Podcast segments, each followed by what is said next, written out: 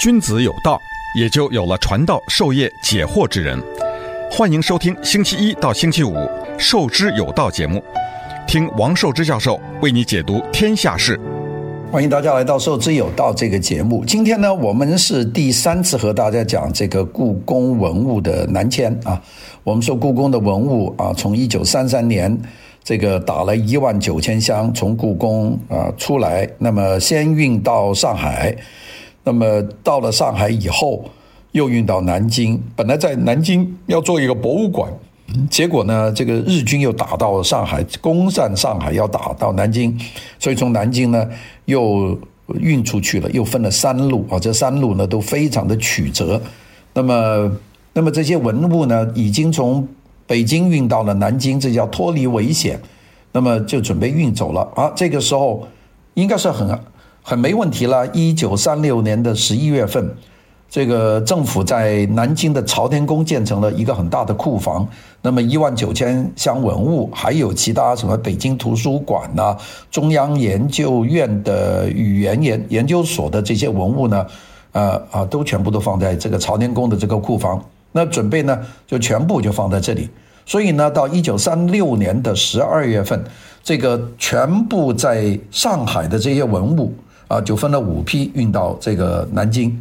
那么就在南京放了一段时间，那大家觉得这个是不错了啊。没想到一九三七年这个七月份卢沟桥事变，七七卢沟桥事变，日本就占领了北京啊，北平沦陷。好，到了八月份才一个月，上海又沦陷，南京呢已经给包围了。这个还搞什么展览呢？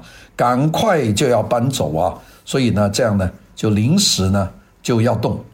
好了，在这个时候呢，还有一个很大的事情，就是人跟人的斗争啊。大家知道，那个移植这些文物运出来的人呢，都是这个故宫博物院的院长叫易培基来主持的。那么这个易培基呢，他是主张这些文物呢是运到上海去的啊，因为这样是比较安全。那么但是呢，这个里面就有争议了。这个当时啊，这个易培基呢。他是考虑这个国宝应该运到什么地方，那么这个国民党内部有一个大官叫张继啊，他两夫妇啊就来告这个故宫博物院这个易培基，说他那个手脚不干净，搞了这些宝物，这都是扯淡的，反正是就是内部的斗争。那么本来呢就说去向不明就告，就是跟张继跟易培基呢又打过一次官司，最后呢就给行政部门摆平了。好了，跟着。这个张继夫妇呢，又来说事儿。这个张继的老婆有一天跑到这个呃去看这些文物，又说这个看文物的时候，发现有人在那个研究室里面呢，就是好像买卖丝绸。那说这个是肯定是侵占故宫的宝物，这个事情呢也没有人看见，就是他老婆一个人看见。那个问故宫的人呢，大家说这怎么可能呢？啊，那那个张继的老婆，那就是这些文物呢，可能就是你们故宫里面的皇帝的那些丝绸，你们在那里买卖啊，所以呢就告了他，就是张继夫妇啊，串通了当时国民党的最高法院，就控制易培基私占故宫宝物啊，并且呢还告了他手下的这个秘书啊，说他说这个秘密罪啊，说他有这个泄密的罪，叫吴雷啊，就告。那么这个张继是何方神圣呢？后面有这么大的后台呢？哎，他的后台呢？汪精卫。那汪精卫当时还没有这个叛变以前呢，没有当汉奸以前呢，他是国民政府里面的大官呐。那么易培基呢？后这后台呢是国民党的正宗，就老人物啊，像吴慈辉呀、李时珍啊，就这些国民党的正宗。那么这一打官司呢？这双方面的都搬出后台，这大家都不是省油的灯了。汪精卫对吴慈辉也很难说谁胜谁胜了，两派之争。那最后呢，张继呢，因为汪精卫凶嘛，就占了上风。那么就把易培基呢，在南京，在一九三六年就把他赶下台了。这个时候，故宫正需要院长的时候，把院长赶下台了。吴雷呢，也都赶出去了。那么当然就流着眼泪就到南下去了。这易培基就退出了，选了一个新的院长，叫马恒啊。这个人呢，我们后面会特别讲讲这个马恒。马恒是故宫博物院移植的这个院长，移植到。呃，一九四九年，这个解放军打过来的时候，马恒呢是决定留在国内啊，不不去台湾了。那么，故宫博物院的大部分人呢都走了，当时的运文物这批人，马恒呢就留下，就留在北京啊。一九五五年在北京去世的。关于马恒的事情呢，我们后面单独的再讲。那但是马恒呢，三七年呢就做了故宫博物院的新一任的院长，就这么一个事情。好了，这就讲到这里了。现在呢，日军入侵南京，呃，即将这个被日本攻陷，上海已经被沦陷了，所以这个时候国民政府呢没有办法了，就决定迁重庆了。这些文物啊，就是一条计划，就西迁。当时还没有什么南迁计划，南到哪去呢？广州都已经给日军占领了，从惠州登的路，那么整个东南沿海日本都占领了，那逃到哪去呢？只有往大西部去逃。那么国民政府的首都呢？就定为重庆，叫做陪都，那么就下个命令，就所有文物都要转移，那么同时要搬一万九千箱文物，再加上中央研究院、中中央博物馆的文物，大概有两万多箱，那这个来不及啊，这怎么办呢？好，就大家就商量走三路，三条路就往大后方。那第一条路比较特别的路是南路，就是从南京到汉口。从汉口呢，到到长沙；从长沙呢到广西；从广西呢到贵阳；从贵阳最后到安顺，放一山洞里。这个叫南路，就是南京、汉口、长沙、贵阳、安顺一路。这一路的押运人员呢，是由庄严等等这六个人，还有一个中路。中路呢，就是直接往西走，就是从南京到汉口，再到宜昌。再到过三峡到重庆，再到四川的宜宾，然后再到乐山啊，最后在一个古镇把它定下来。这是南路，最南的一个路是北路。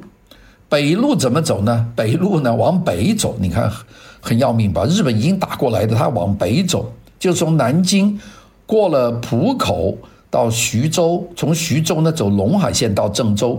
从陇海线一直到西安，西安再运到宝鸡，从宝鸡到汉中，那就用车过秦岭，然后到四川的峨眉，这三条路，啊，这三条路啊都是非常的困难，一条比一条的困难。我记得一天多以前跟大家讲一个，就是说那个他们出北京的时候，那两边有这个张学良的马队骑兵保护，车上有机关枪，那个四两列两列的火车这样运过来，运了四五次。那个是多方的，多么的安全呢？那我们现在呢就谈不上。好了，这个就有时装在这些箱子里面，那就走南路。欢迎收听《授之有道》节目，听王寿之教授为你解读天下事。好了，我们今天和大家开始讲南路啊，如果时间够，我们把中路也讲完。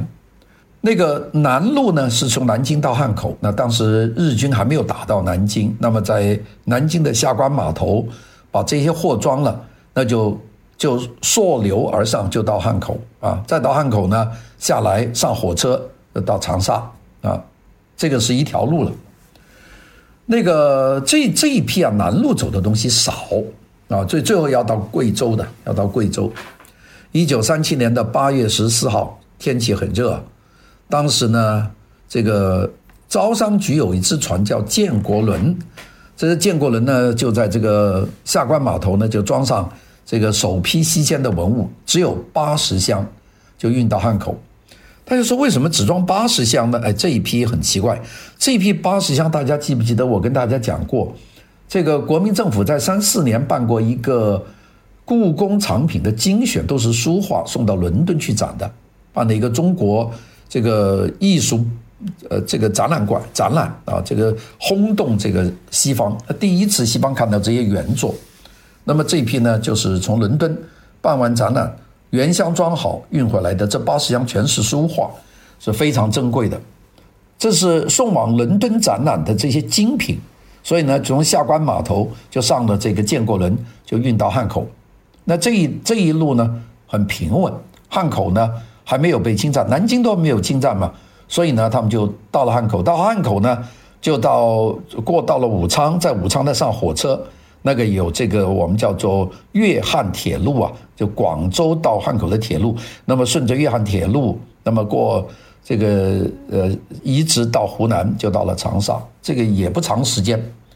那么到了长沙以后呢，就找地方放。那这个湖南大学啊，在岳麓山，这个有一个这个图书馆，图书馆的下面有个地下室。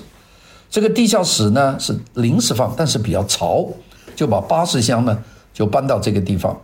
故宫博物院的新院长马恒呢就在岳麓山上看了一下，说这个地方啊山体还不错，就干脆呢就在山体上挖一个山洞，用这个山洞来存放文物，又比较干燥。好了，本来就准备去去做了，在岳麓山上就开始动工了，挖山洞了。哎，这个嗯，计划还没有开始实行，这个日本的空军已经开始对武汉、对湖南轮番的轰炸，炸到长沙来了，长沙就非常危险，所以当时行政院就说这不行，这长沙不能放了，就要赶快把它迁迁到贵阳去。那么这次呢，就一说的话，这八十箱嘛还好说了啊，搞几辆汽车装满了就把它运出去。那么这个。这个这迁移呢，这用了一个月，那路就不容易走了。不过这次迁移啊，非常的及时，因为呢，这批东西走了不到一个月，湖南大学的图书馆呢，就给日本的轰炸机把它炸平了。幸亏文物呢及时转移，没有任何损失。你想想，要是多放一个月，这批文物就没有了。但是呢，我们说从湖南长沙去贵阳，非常非常的艰苦。一个是路线曲折，因为湘西有土匪，那么你就不能走湘西，你要到湘西啊，土匪就把东西都抢了，你这押运人员哪对得对得住那些土匪啊？没有办法，所以呢，这个呢就要走广西啊，就不要从 从湘西进贵州，这是不可能的。那么为了文物的安全呢，这个民国政府呢就通知三个省的这个公路局。要派车去协助运走八十箱东西，湖南公路局派了十几辆汽车，那么这个就把这些东西装满了，从长沙出发，不往西走，而往南走，然后再往西西南，就到了广西桂林柳州。但是呢，湖南的车只到边境，到了广西的边境呢，由广西公路局派十几辆卡车来接这个湖南公路局运的东西。好了，这些再卸货上去，然后呢，又穿越整个广西不停啊，土匪多啊，就运到贵州的边境。那么，然后由贵州公路局呢，又派十几辆汽车，又把它卸上去。这这人呢也折腾啊，这样呢，这个搞来搞去了。一九三八年的元月份，这批车呢到了贵阳。那么到了贵阳啊，这贵阳的人说不安全，怕日本飞机再轰炸。呃，当时大家都已经很惊恐了。那个三八年，这个长沙都已经失守了啊，那个所以就紧张。三八年的元月份到了贵阳，那么说还是要转，那么就贵阳方面就派人去找最安全、最干燥的、最大的这个山洞，哎，就找到一个在什么地方呢？在安顺厂啊，叫安顺。那个洞呢叫华严洞，这个华严洞呢又大又高又又干，所以呢大家觉得这个地方不错，所以呢又从贵阳呢又开了好多天的车，把这个八十箱文物呢就运到了这个安顺华严洞，就储藏起来，并且当地就成立了故宫博物院驻安顺的办事处。这个就是走了这么一条路，那么当然呢这个安顺是非常稳当的了，所以呢就。后面的东西也有一部分送到这里来。一九三九年的四月十十三号，这个到三九年的南京古物保存所的文物又运来五箱，里面呢有秦代、汉代的古件一百一十八件啊，这个也转移在华严洞。所以呢，八十箱再加五箱，五箱就是八十五箱。这一来啊，这六个故宫博物院呢，这些人呢，跟着这批文物走的。那就只能在这个安顺过了。他们一待就待了六年。这个带队的这个人是故宫博物院的庄严呐，他的儿子都在这里生的。他的儿子叫庄林啊，他就在贵阳出生的。第二年就跟文物一起迁到安顺了。那个时候贵州的条件非常差，我们俗语说贵州是地无三里平，天无三日晴，人无三两银啊，就这么一个地方啊，非常穷的。贵州你现在去，虽然高楼林立啊，但是你想那个地方还是个穷地方。那个庄严的儿子啊，这个出生以后，他后来回忆，他说当时故宫博物院的薪水啊，都有时候发不下来。你想这个故宫博物院要雇这么多人，谁能够雇到这个地方呢？所以呢，这个庄严的太太，还有这个就要出外坚持补家用了。那么这有什么事情做呢？你这个这都是文职人人员能做什么事呢？哎，离他们家住的这个安顺这个四五里路以外有一个中学叫钱江中学，他的太太呢就到那里教书。欢迎收听《受之有道》节目。听王寿之教授为你解读天下事。我们今天讲了一个非常艰难的经历啊，就是说这些故宫的人在在这个呃安顺保护这个南迁的八十箱加五箱的这个宝贝，庄严的太太呢，呃每天走四里路去那个钱江中学教书。那么教了书以后呢，这个给什么样的工资呢？就给一一担谷子。那个农民啊也没有钱呐，呃，种这个水稻，水稻就打了谷子啊，你教了书，给你一担谷子，你就挑回去吧。这个这谷子都很粗了，农民也是粗粗的造一造，这些叫糙糙糙米饭，糙米饭里面经常有些小石头啊，还有些没有吹清楚的谷壳啊，呃，里面还有一些杂的东西，像麦子啊，并且还有虫。啊，所以故宫博物院的人呢，就说这个叫八宝饭，这里面有八种东西，吃饭要小心啊，因为这个好不小心咬的石头就把牙咬破了。这个没菜的，贵州那地方就没菜的，就是吃什么呢？就是辣椒粉拌酱油，就这么两样东西。哎呀，他们那个时候连衣服都没有，没有钱，就守着这些宝贝，衣服洗了又补，补了又洗，最后每个人都穿得破破烂烂的。好了，到了一九四五年。这个抗战打完了，他们要离开安顺，把东西送回南京呢。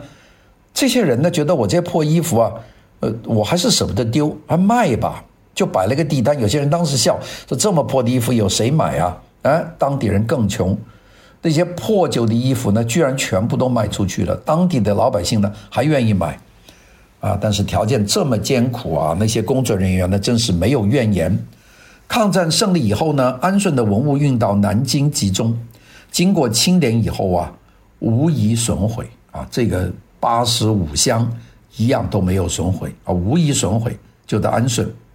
好了，这个是少数的，多数的还在南京啊，怎么办呢？走中路，中路呢是最顺的路啊，从南京到汉口都船，从汉口到宜昌有船，从宜昌到重庆也是船，然后再运到宜宾，再运到乐山都可以用船。这一路呢，就没有那么苦啊。这个运第三批文物的时候，就是中路的时候，是南京最恐慌的时候。这个最恐慌的时候呢，这个就是日军快打到了。大家知道，日军一进南京城就是南京大屠杀呀，大家都非常的恐慌，怕抵抗不住了。这个时候呢，就出现了一个人。这个人呢，后来很重要，因为他跟整个的故宫文物南迁呢有密切的关系。这个人叫杭立武啊。杭立武呢，是在这个时候运第三批文物的时候，他正式加入迁运文物的行列里面来的。在这个以前呢，杭立武和故宫博物院呢一点关系都没有。他当时呢担任中国人权协会的理事长，他干嘛呢？他在形势相当紧张的南京办难民营，收容老幼妇孺啊，因为这些人呢。要会被日本人打死，如果你不收收容的话，就搞了一个难民区。那么南京市的市长呢，就找到这个杭立武啊，就说杭先生啊，你不是有个库房吗？朝天宫的文物库房，啊，我们呢就把它也划进难民区范围以以内，用来保护文物。所以难民区和这个朝天宫的文物库房呢是放在一起。杭立武啊就觉得不妥。你说这些难民在这里，那么然后又放这么多宝贝在这里，那么万一这个日军要来来来把难民驱散、杀难民的话，这些东西不就毁了吗？这是第一个，它并不是一个中立地。第二个，你放这么多宝贝那边住那么多难民，那怎么去保护这些东西的安全呢？这不妥。他们就没办法了。这杭立武呢，就去找当时的国民政府的这个最高委员会的一个秘书，叫张跃军啊，就跟他说，这些文物是不是能够疏散到后方啊？啊，并且呢，已经走了一条了，有八十箱已经运去，运到运到贵州去了。这个张跃军也没有办法，就打了个电报给那个蒋介石，就说这个有批文物，现在有那么多啊，大批的放在这个。这这个朝天门啊，这个没办法了，那个这个怎么办呢？啊，这个所以呢，朝天宫，所以呢，蒋介石第二天就回电了，就说同意文物转转移，但是指派杭立武呢就负责转移。好了，这个杭立武呢就把他的难民区的事情交给他的德国的副主任，自己呢就跑到故宫博物院的文物搬迁的计划里面。他本来是个管难民的，现在去管文物。没想这一搞啊，他剩下来的余生就和故宫文物呢结下不解之缘。以后的文物迁到台湾呢，都是杭立武负责的。所以这个人呢，后面会讲他的。当时日军就要攻陷南京了，南京是一片混乱，并且呢，敌机频频的轰炸，这个筹借车船呢，困难重重。啊，有些人说这上面可以贴上这个军队的这个标签，国防委员会的标签都没办法，半路呢还是会被人抢，那大家都要抢车要走嘛。好了，这个只能走水路了。杭立武呢就去找南京的那些外国人呢，几经周折就租到了英国的一个商船，叫黄埔轮啊，就是黄埔军校的黄埔黄埔轮。那么一听说这个有船啊，可以到汉口去，那故宫博物院的那些人呢，马上就先运了两千箱的文物呢，就上了船。押船的人呢，也是临时派的。这些人呢，本来都在南京工作啊，在故宫里面帮忙。突然间说你这个押文物去汉口啊，那么大家就回家，那还可以带上家属，那就跟家里的家属说：“哎呀，咱们赶快要逃了，日军要打进南京了，我们就要逃了。”那么单身的是最好办的，因为单身的回家打个包就走了，把门一锁。那些有家眷的就忙 了，麻麻烦了，老婆孩子啊这些，这不手忙脚乱，回家一看，这个也舍不得丢，那个也舍舍不得丢，因为这一去不知道什么时候才能回来，必须几个小时之内要把所有东西带出来，那是七搬八搬，不知道搬什么。这最搞笑的，有个人呢，就只拿了桌子上的一把折扇。这个就拿一把扇子到船上说：“哎呀，我为什么要拿把扇子呢？我家里还有什么这么多东西啊？就后悔啊。”还有一个人呢也搞笑，回家跟他太太说：“咱们走吧，到汉口了，跟着文物走吧。”太太说：“走啊，走。”那把呃行李包袱一包，那还要搬个什么东西走呢？一看，我们家里张桌子很好，这张方桌。那么两夫妇呢 就把这个桌子呢背了出来。这个桌子背出来，那同事说：“你背个桌子上船干什么？”哎，哦哟，一下自己都不知道了。所以呢，就说：“哎呀，这个也不能丢在码头上啊，搬回去吧。”那怎么搬回去啊？就这样折腾，最后呢，这个箱子呢就丢在码头上。这都是很多故事了。欢迎收听《授之有道》节目，听王寿之教授为你解读天下事。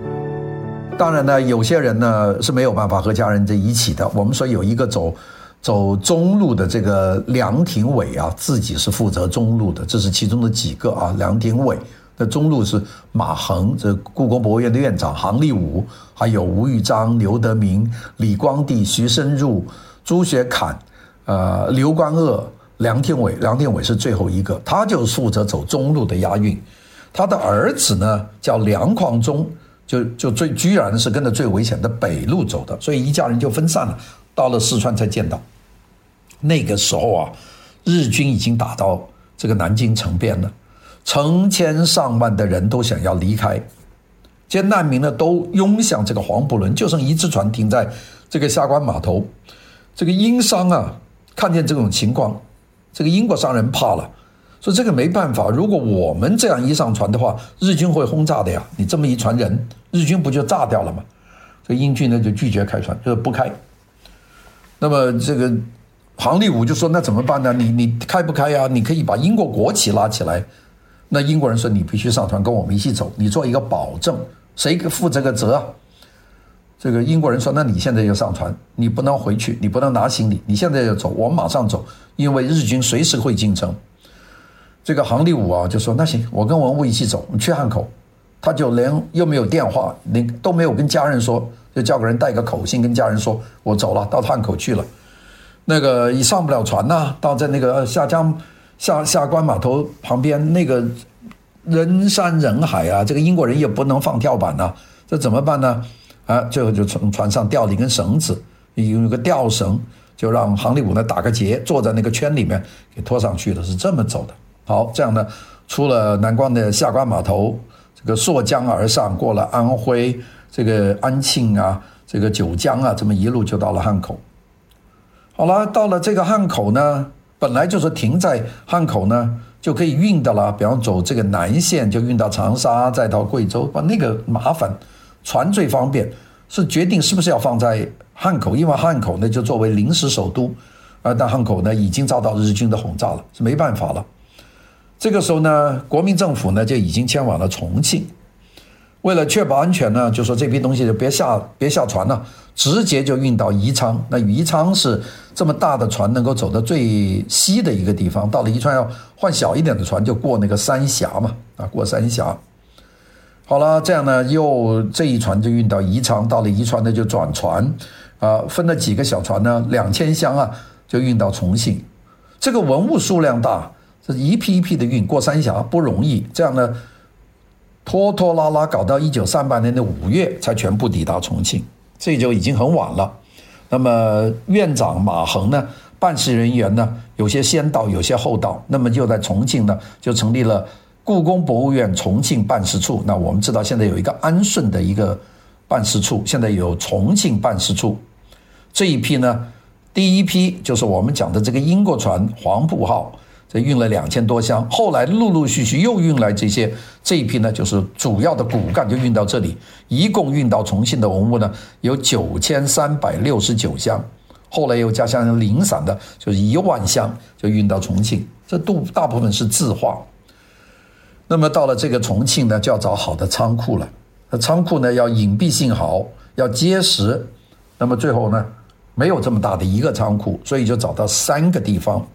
第一个地方是川康洋行一个二楼的仓库，就现在在豫中区打铜街的邮政局大楼，就这个地方。现在那个地方还在，但是那个仓库早就没有了。在豫中区啊，大家可以看到解放碑附近那个那个地方有很多的这样洋行啊。啊，那就在那个里面要放在那里，觉得挺保险的，是非常好的建筑，钢筋钢筋混凝土的。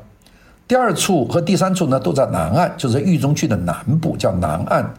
一个呢，在南岸的王家坨是吉时洋行的仓库，那洋行的都有比较好的仓库。第三个呢，在南岸的狮子山，这是一个瑞典人开的一个洋行，叫安达森洋行。安达森是个瑞典人呐、他的仓库呢高大结实，所以故宫呢在安德森仓库呢租了四个仓库。存放了两四千箱文物，所以呢，最后这个九千三百六十九箱文物呢，就分了三个地方，一个呢在豫中区这个打铜街，第二个呢在这个南南岸的王家坨，第三个呢在南岸的狮子山，这样呢就把它放进去了。不过没多久，日军呢就开始轰炸重庆了，那个安德森洋行呢就就很担心了，这一命中一个炸弹，这些宝物就没了。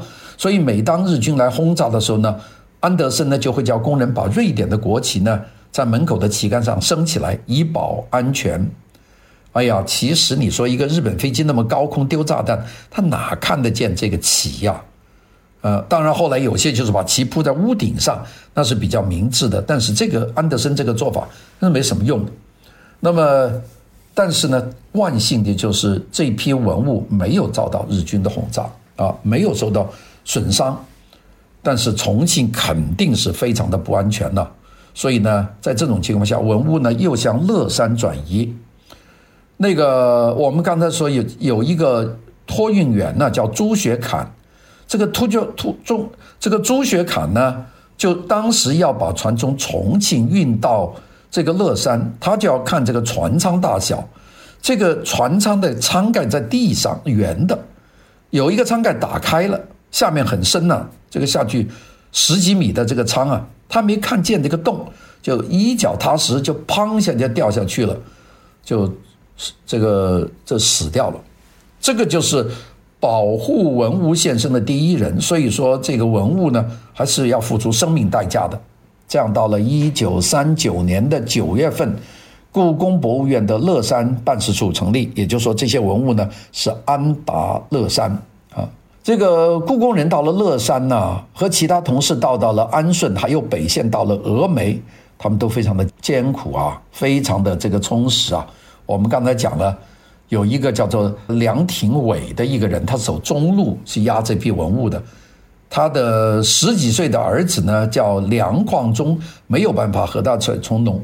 南京一起走中线呢，结果就跟了这个北线的文物，这样一路到这个徐州，再从徐州到这个郑州，再从郑州到西安，再从西安到宝鸡，再从宝鸡这个到这个再到乐山啊，这个非常到汉中到乐山，这个十几岁啊，他没有办法读书，那好不容易到了四川以后才见到爸爸，那么这个。梁旷忠啊，这个小孩子当时已经十七岁了，到了这个四川，所以呢，就干脆让他就正式进入故宫博物院。一九四一年的七月份，就负责看库房。那么基本上呢，就是这么一个工作。我们说这个呢，就是一段非常艰苦的过程。啊，大家说那么艰苦啊，这不到了西部就好了？哎，这艰苦呢还在后面。我们明天和大家再聊，再见。